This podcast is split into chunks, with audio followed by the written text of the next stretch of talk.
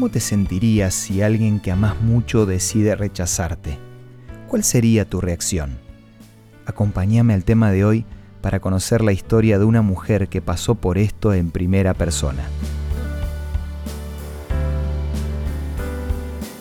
Esto es Una luz en el camino, un encuentro de amistad y de paz espiritual, con el licenciado Santiago Paván.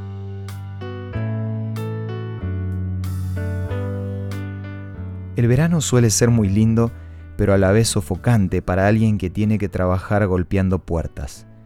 Este fue el caso de Daniel, que a pesar del calor salió a trabajar sin objeciones.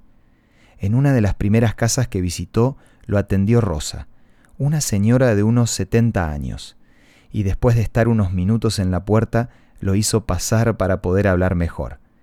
Mientras Daniel le mostraba los productos, ella lo escuchaba con mucha atención, como si estuviera interesada en el tema, pero cuando terminó, lo único que hizo fue felicitarlo por su trabajo.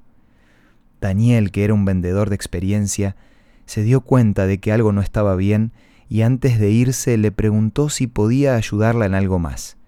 En ese momento Rosa empezó a llorar y le dijo, Hace un tiempo adopté a dos jovencitas.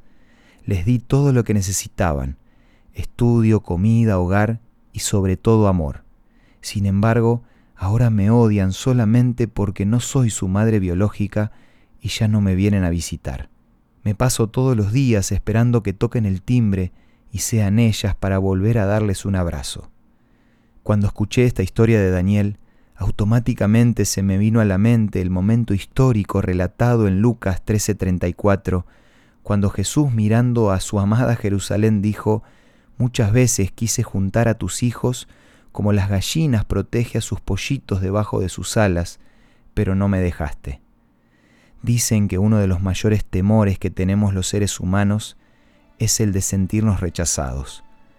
Por eso trato de imaginarme el dolor que siente Dios cuando le somos indiferentes, cuando avanzamos sin consultarle o nos chocamos con la realidad de nuestras propias decisiones.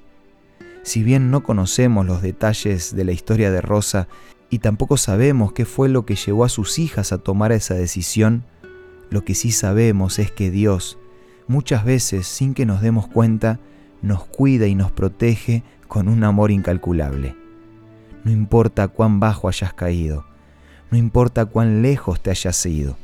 De la misma manera que una madre, Dios todavía te está esperando con los brazos abiertos.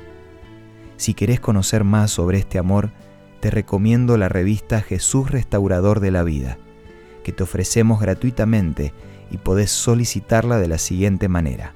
Envíanos un WhatsApp al 1162 26 1229 o búscanos en Facebook como Una Luz en el Camino. La revista Jesús Restaurador de la Vida te va a hacer conocer el amor de Dios un día a la vez.